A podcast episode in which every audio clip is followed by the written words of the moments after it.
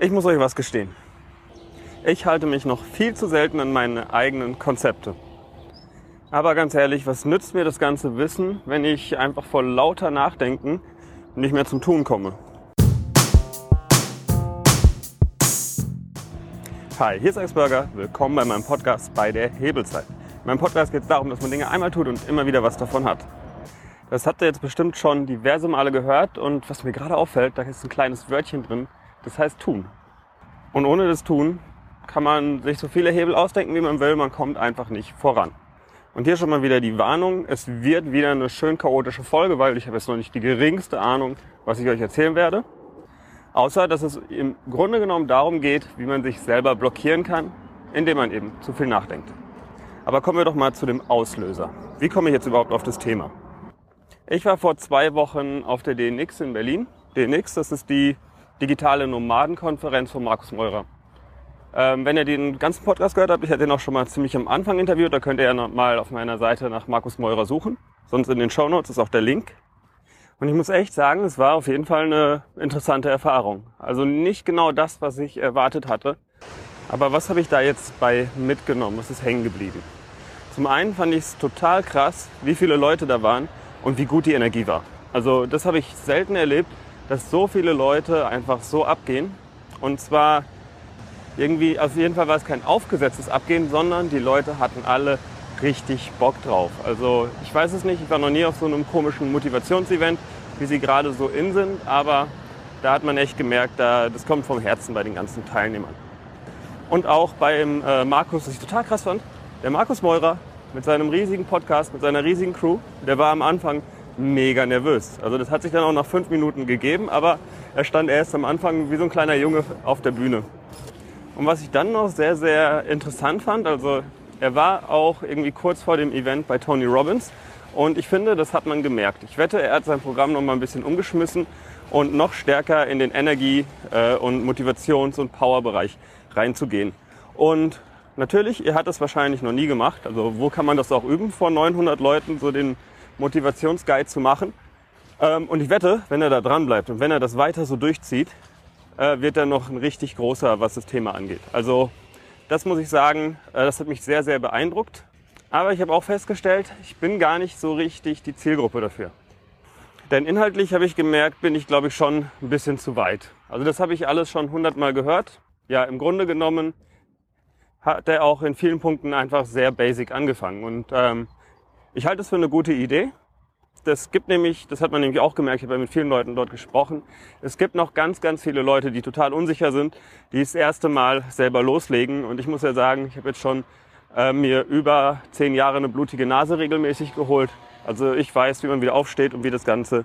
Das soll jetzt auch nicht arrogant klingen, aber ich glaube, ich weiß jetzt schon so ein bisschen, äh, wie man mit seiner Idee irgendwas auf die Straße bringt. Und dann ist mir bei der ganzen Sache noch eins aufgefallen. Viele, die da waren, sind dort, weil sie noch nicht so richtig wissen, wofür sie da sind, was sie auf dieser Welt machen sollen. Und ich glaube, die suchen eher nach dem Sinn des Lebens als äh, ja, nach dem digitalen Nomadentum. Weil zum digitalen Nomaden, äh, um es nochmal zu definieren, gehört es einfach, dass man in irgendeiner Weise äh, ortsunabhängig arbeiten kann.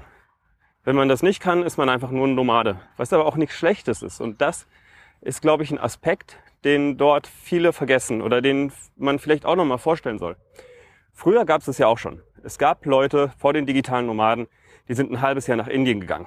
Und ich würde sagen, vielleicht ist dort es besser, wenn man einfach sagt, okay, anstatt dass ich zweieinhalb Jahre meinen Businessplan mache und irgendwie zigmal Geld für irgendwelche Kurse ausgebe und sonstiges, gehe ich einfach sechs Wochen in der Fabrik schaffen, habe 3000 Euro auf dem Konto und äh, jetzt so aus meiner Erfahrung, mit 3000 Euro könnt ihr locker ein halbes Jahr in Indien über die Runden kommen. Ich war jetzt nie in Thailand, aber ich wette, auch dort kann man so eine Aktion machen. Also sprich, ich würde mir die Frage stellen, muss man überhaupt ein digitaler Nomade sein, um sich selber zu finden? Oder ist es nur gerade einfach zu hip?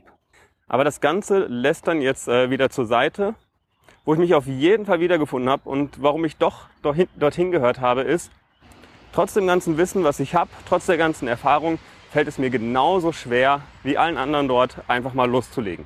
Und da ist Markus Meurer auf jeden Fall ein total positives Gegenbeispiel, weil der zieht es einfach durch. Der äh, fackelt nicht lange. Also ich wette, der denkt auch zwei, dreimal über irgendwas nach, bevor er es macht. Und trotzdem, er zieht's durch. Und das finde ich, äh, hat auf jeden Fall großen Respekt verdient. Und ich bin mir sicher, dass die, äh, ja nicht nur die Marke DNX, sondern das, was da an Bewegung dahinter steckt, dass das noch deutlich größer wird. Also da ist das Potenzial noch lange nicht ausgeschöpft. Was ich aber spannend fände, wäre so ein DNX Pro. Das habe ich auch nochmal mit meinem äh, Mastermind jetzt äh, diese Woche besprochen. Es fehlt irgendwie sozusagen das zweite Level, zumindest im deutschsprachigen Raum. Ich glaube, im Englischen gibt's schon einen Dynamite Circle, also packe ich auch in die Show Notes. Aber im deutschsprachigen Raum haben wir noch keine Plattform, keinen Austausch für Leute, die sozusagen die erste Phase schon gut überstanden haben. Aber das nur so am Rande. Kommen wir jetzt aber mal zu meiner Blockade. Warum lege ich nicht gescheit los? Weil, ich meine, ihr erinnert euch, ich habe schon Anfang des Jahres drüber geredet, dass ich einen Online-Kurs machen will. Und die Inhalte, die habe ich schon zigmal runtergebetet. Also es ist nicht so, dass ich da irgendwie das Problem hätte, was ich da erzählen soll. Also das ist schon alles da. Ich habe den Vortrag schon 10, 15 Mal gehalten, also zwei Tagesseminare gemacht und es muss eigentlich alles nur digitalisiert werden. Und ich hänge auch nicht an der Technik. Also im Gegensatz zu den meisten ist Technik für mich gar kein Problem. Ich knall ja locker ein Video am Tag, wahrscheinlich eher zwei bis drei Videos pro Tag äh, raus für meine Kunden. Also auch da eigentlich nichts, was mir im Weg steht. Und dann erzähle ich euch auch noch so Geschichten wie von dem Lean Startup. Also wenn ihr das noch nicht gehört habt, finde ich, ist eine meiner stärksten Episoden oder die drei, das Dreierpack solltet ihr auf jeden Fall mal anhören. Ähm, einfach loslegen und wie man dann den Markt antestet. Also, das Wissen ist alles da. Alles, was ich wissen muss, habe ich. Und ich habe sogar schon Nachfrage. Es gibt Leute, die schreiben mich an und fragen, wann machst du denn endlich diesen Kurs? Ich will den haben. Also auch dort ähm, zumindest ein bisschen Nachfrage ist schon da. Also gemessen an den meisten Leuten, die ich vor zwei Wochen getroffen habe, habe ich eigentlich die perfekten Ausgangsvoraussetzungen, um jetzt loszulegen. Und trotzdem fällt es mir schwer. Ja, was sind die Gründe dafür? Ein Grund ist, mir fehlt die Zeit. Und das ist wirklich erstaunlich, dass es bis vor äh, drei Wochen gedauert hat, bis ich es geschafft habe, so die ähm, Projekte, die ich schon im Januar auf dem Tisch hatte, so nach und nach abzuarbeiten, um mir genug Zeit freizuräumen. Also dass ich nicht mehr primär für andere arbeiten muss. Und dann war es natürlich so, nachdem ich also wirklich, ich muss sagen, drei Jahre Vollgas gegeben habe mit meiner Firma, war es auch einfach mal an der Zeit, dass ich ein bisschen Tempo rausnehme und erstmal wieder Akkus auftanke. Also auch da muss man sagen, ich wollte jetzt nicht einfach weitersprinten und weitersprinten, aber jetzt bin ich in einem Punkt, an einem Punkt, wo ich einfach wieder genug Energie habe, um loszulegen. Und trotzdem habe ich noch nicht gestartet, weil da kamen wieder andere Gelegenheiten rein. Von außen kamen neue Chancen, die ich dann gesehen habe und die ich natürlich noch mitnehmen wollte. Also ich muss auch sagen, riesengroße Chancen. Ich bin Mitautor in einem Buch bei äh, Springer Gabler, also einem der Top-Wirtschafts- äh, und äh, Wissenschaftsverlage. Und ich muss aber auch wiederum sagen, ich habe das vollkommen verschätzt. Also ich dachte, ja, hier die paar Seiten, das Thema kenne ich, das schreibe ich einfach mal schnell runter. Aber falsch gedacht. Am Ende habe ich da auch schon wieder mindestens, also eine Woche ist auf jeden Fall deutlich untertrieben. Ich habe auf jeden Fall mega viel Zeit dafür gebraucht. Und ähm, ja, da kommt der Anruf. Hast du Bock drauf? Man sagt ja. Und schon ist es wieder ja, zwei Wochen später, drei Wochen später, vier Wochen später. Das ist äh, Thema Opportunitätskosten. Ich falle trotzdem noch drauf ein. Wenn man sich denkt, wow, was für eine geile Möglichkeit, darauf habe ich ja schon lange hingearbeitet und dann ist die Möglichkeit da, man zieht es durch, aber auf der anderen Seite bleibt man selber auf der Strecke. Beziehungsweise, es, man kann es nie im Voraus genau sagen. Lohnt es sich, das zu tun? Oder wäre es besser, doch mal seinen eigenen Plan durchzuziehen? Und dann kommen wir aber zu meinem eigentlichen Trauma. Denn die Liste von Projekten, die ich irgendwann angefangen habe und nicht mehr zu Ende gebracht habe, die ist ewig lang. Und äh, ja, in den letzten drei Jahren habe ich dann doch mal angefangen zu sagen, okay, wenn ich was anfange, dann ziehe ich es durch. Zumindest bis zu einem Punkt, wo ich es entweder übergeben kann oder halt auch äh, gescheit abschließe und dann als erledigt erkläre. Und gerade stecke ich genau an der Frage. Also meine Erfahrung sagt mir, egal was ich anfange, nach ein paar Jahren wird es mir wieder langweilig und ich will wieder was Neues machen. Auf der anderen Seite habe ich so ein paar Konstanten in meinem Leben. Also das Thema mit Videos hebeln, das mache ich schon jetzt über zehn Jahre. Das ist äh, für mich, glaube ich, so eine der großen Konstanten. Und äh, im Grunde genommen Video mache ich schon, seitdem ich ein Schüler bin. Also bevor man mit dem Computer schneiden konnte, habe ich mir Videorekorder von meinem Nachbarn geliehen, äh, die Videokamera vom Nachbarn geliehen und habe dann mit dem Videorekorder, mit zwei Videorekordern und der Kamera Videos geschnitten. Also ich denke, das Thema, das geht bei mir einfach nicht mehr weg. Das ist äh, wie Unkraut, das bleibt. Und das andere, dass ich einfach Abläufe mega gerne optimiere, ist auch ein Thema, mache ich schon immer, habe ich schon äh, in der Schule immer gemacht, äh, fanden meine Lehrer manchmal nicht so gut, aber für mich ist es immer spannender, einen Ablauf zu optimieren, als irgendwas äh, ja sozusagen zur Perfektion zu bringen. Ich will den Ablauf zur Perfektion bringen, nicht das Ergebnis. Das heißt, ich weiß über mich, ich habe diese Konstanten und ich suche immer noch nach dem einen Modell, das ich äh, sozusagen mal langfristig nutzen kann, wo ich einfach genau meine Stärken, meine, was heißt Leidenschaft, hört sich jetzt doof an, Leidenschaft für Prozesse zu haben, aber ganz ehrlich, äh, mir macht kaum was mehr Spaß, als sich den perfekten Prozess zu überlegen. Und zu dem perfekten Prozess gehört natürlich auch das perfekte Businessmodell. Und da ist der Punkt. An der Stelle knarzt es bei mir. Was ist das passende Businessmodell für mich, für meinen Kurs, für mein Angebot? Was kann ich da machen? Ihr merkt ja, wie oft ich schon in den letzten, äh, wie heißt es, mein Podcast ist nicht mal ein Jahr alt. Und ihr habt ja gemerkt, wie sich da mein Businessmodell ständig wandelt, weil ich einfach immer weiter versuche, da das Richtige zu finden. Und bei meinem Kurs, da kommt noch was Besonderes hinzu. Die meisten Menschen machen Kurse und haben nie Ergebnisse. Ich habe schon diverse Kurse angeboten über die IHK und so. Die Leute haben auch ein schönes Zertifikat bekommen. Und ich muss sagen, die wenigsten sind aber dann ins Machen übergegangen. Also es ist okay für sie, sie haben wieder was gelernt, und sammeln weiter Informationen, also sind wie so Eichhörnchen und vergraben die dann aber, wenn sie die Information haben. Ja, und was ich mir aber denke ist, wenn ich jemanden so einen Kurs verkaufe, dann will ich ihm eigentlich Ergebnisse verkaufen, weil er macht den Kurs ja aus dem Grund. Er will am Ende Ergebnisse haben. Und ich habe einfach keine Idee, wie ich das bewerkstelligen soll. Und ich bin noch, noch nicht an dem Punkt, oder ich sollte jetzt wahrscheinlich einfach mal an den Punkt kommen, wo ich sage, ist mir egal. Ich mache den Kurs nur für die 10%, die am Ende auch wirklich ins Doing gehen. Und trotz allem, es gibt so viele Hürden, die man aus dem Weg räumen soll, weil das Thema Video ist einfach nicht einfach. Und das ist wieder wahrscheinlich der Fluch des Experten. Wenn mich jemand fragt, okay, ich habe das und das vor, was brauche ich dafür? Dann kann ich ziemlich genau sagen, du brauchst diese Kamera, du brauchst diese Lampen, du brauchst dieses Mikrofon, äh, du nimmst am besten diese Schnittsoftware. Aber das Problem ist, es ist immer eine individuelle Beschreibung. Das ist nur in meiner Erfahrung drin, dass ich sagen kann, ah, ich habe das schon gemacht, ich habe das schon gemacht. Und ähm, es ist, glaube ich, nicht mal möglich, diese Informationen irgendwie zu übermitteln. Also sprich, im Video gibt es einfach nicht diese eine klare Antwort. Ich kann nicht sagen, nimm das iPhone, nimm das Stativ, nimm das Licht und du bist für alles gewappnet. Und das ist nur der Anfang der Komplexität. Weil dann sollte man das habe ich ja auch oft genug gelernt, man sollte sich einen Avatar überlegen, wenn man in so einer Situation ist. Also für wen mache ich diesen Kurs? Für wen ist dieser Kurs ideal? Und auch da gibt es wieder im Grunde genommen einige Probleme. Denn ganz ehrlich, mein Avatar, die Person, für die mein Kurs am besten funktioniert, die schneidet nicht selber. Die holt sich jemanden und lässt es schneiden. Weil sind wir mal ganz ehrlich, Videos schneiden ist sau viel Arbeit. Es kostet sau viel Zeit und ähm, ja, niemand, der irgendwie in einem Gebiet Experte ist, außer im Gebiet Video, sollte sich diese Arbeit machen. Und ich kenne diverse Leute, die haben irgendwann mal mit YouTube angefangen. Ähm, lag halt natürlich auch daran, dass sie selber noch nicht vollkommen ausgebucht waren und haben dann natürlich mega viel Zeit ins Schneiden gesteckt, weil zu ihrem Startzeitpunkt hat die Stunde vielleicht noch 0 Euro gekostet. Aber als sie dann angefangen haben und immer besser wurden, also nicht nur im Videobereich, sondern einfach inhaltlich immer stärker, äh, sich Reichweite aufgebaut haben, zur Autorität wurden, die Anfragen größer wurden. Irgendwann war die Stunde dann 10 Euro, 20 Euro, 50 Euro, 100 Euro wert. Und plötzlich hat es sich nicht mehr gelohnt, Videos zu machen. Boah, wie krass. Jetzt habe ich, äh, glaube ich, einen wichtigen Gedanken. Ich sehe gerade wieder die Parallele zu DNX. Hast du sie auch schon gefunden?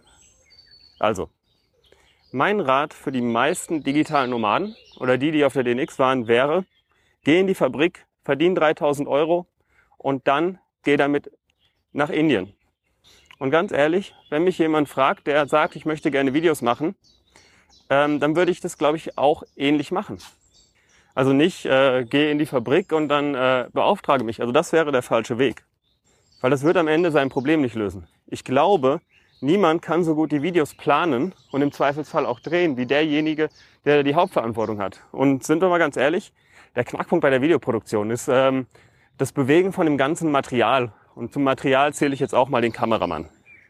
Damit sich das lohnt, muss man den kompletten Tag eigentlich füllen. Das macht keinen Sinn, irgendwie mal für eine Viertelstunde oder für zehn Minuten sich einen Kameramann herbeizuholen.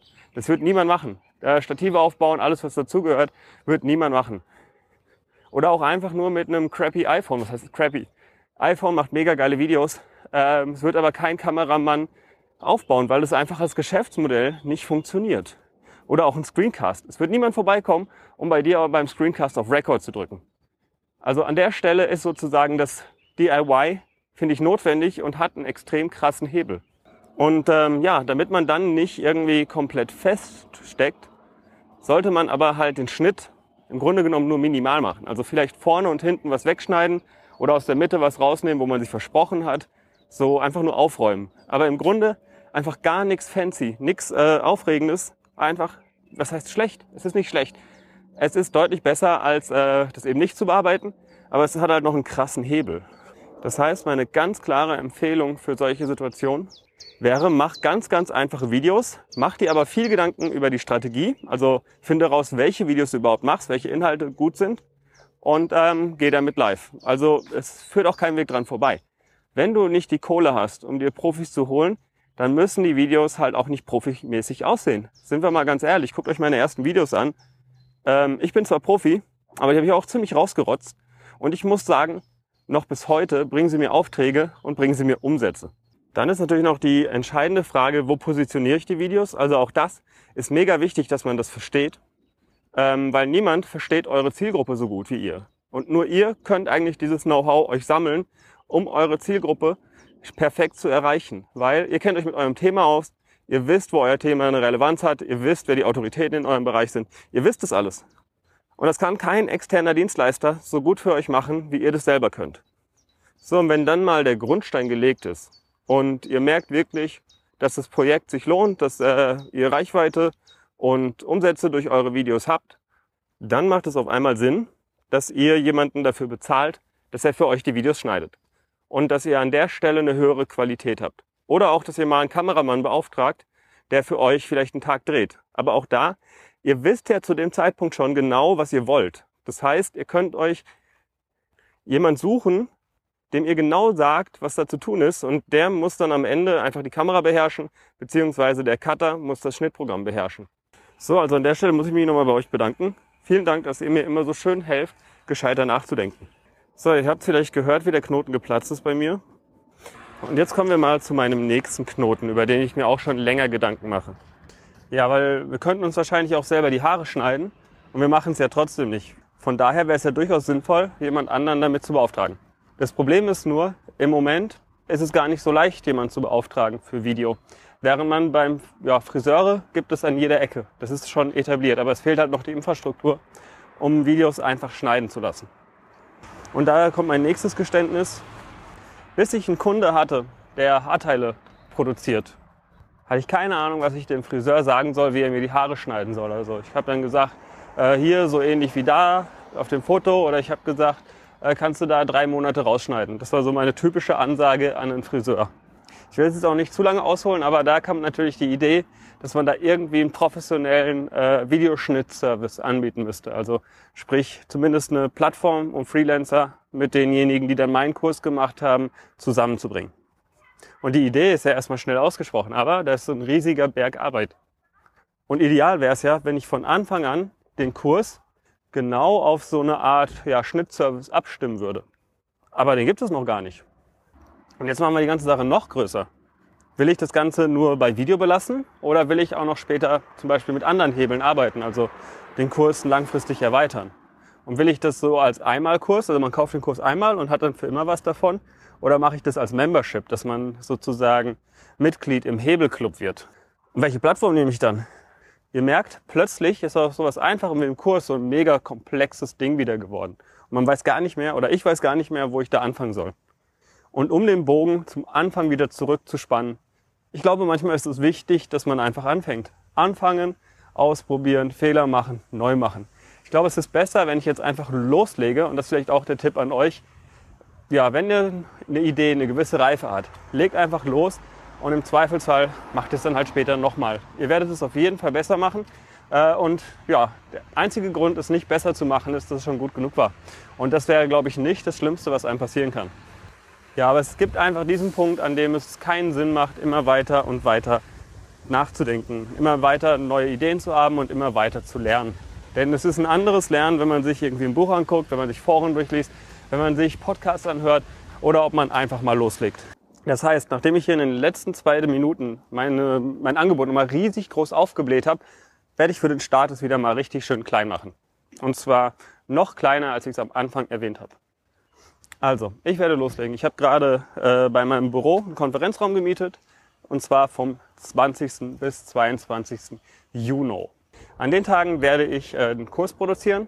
Und zwar angefangen bei am ersten Tag, äh, wie, wieso sollte ich Videos machen, welche Inhalte sind da relevant, also sprich die Strategie. Am zweiten Tag werden wir dann drehen und schneiden. Und der dritte Tag, da geht es dann halt um die Vermarktung, Verbreitung, den Upload des Videos. Weil was bringt euch ein Video, wenn es keiner sieht? Und wie der Plan da im Detail aussieht, dazu gibt es dann auch vorher nochmal einen Livestream. Also wenn euch das interessiert, meldet euch doch einfach auf hebel.de an. Dort äh, schicke ich euch dann auch passend die E-Mails zu. Und ja, wahrscheinlich habt ihr den Podcast jetzt viel zu spät gehört, äh, habt das Ganze verpasst.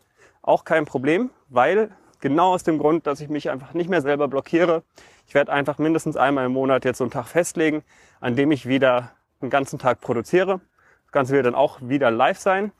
Äh, es wird auch jedes Mal ein Angebot geben, dass ihr euch den Kurs, den fertig geschnittenen, ohne die ganzen Pausen, ohne mich dabei zu beobachten, wie ich Brötchen esse, ohne den ganzen Kram äh, bestellen könnt.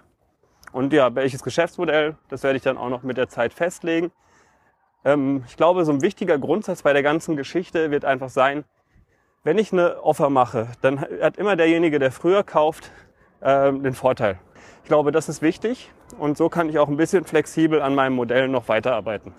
Weil so denke ich mir zumindest, verliere ich nicht das Vertrauen der Kunden. Auf der einen Seite, weil das ist ja das große Risiko. Wenn man sein Modell ändert, und dann ist es auf einmal für die neuen Kunden günstiger. Das ist ja doof. Das ist äh, so die einzige Überlegung.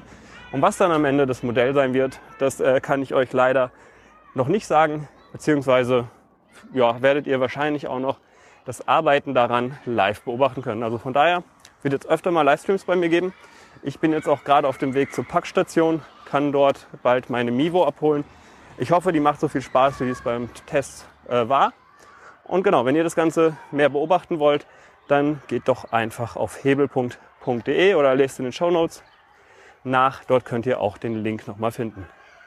Genau, also von, in diesem Sinne ist es, glaube ich, manchmal wieder wichtig oder ist es eigentlich immer wichtig, dass man immer mal wieder neu startet, auf die Schnauze fällt, Sachen ausprobiert, Fehler macht, unsicher ist und trotzdem immer wieder loslegt. Also ich glaube, das war die Hauptbotschaft, um nochmal die Klammer zu schließen, die ich von der DNX mitgenommen habe. Jeder von denen, der da auf, Bühne, auf der Bühne stand, äh, hat sich auch mehrfach die Nase gedotzt und eigentlich war es ein schöner Moment zu sehen, wie verunsichert der Markus Meurer ganz am Anfang die DNX eröffnet hat, weil ja, selbst die großen Profis können auch nicht äh, mehr als ich oder ihr. Also auch ihr dürft unsicher sein, wenn ihr was Neues startet und die Erfahrung kommt mit der Zeit. In diesem Sinne, äh, schöne Crossover-Durcheinander-Episode.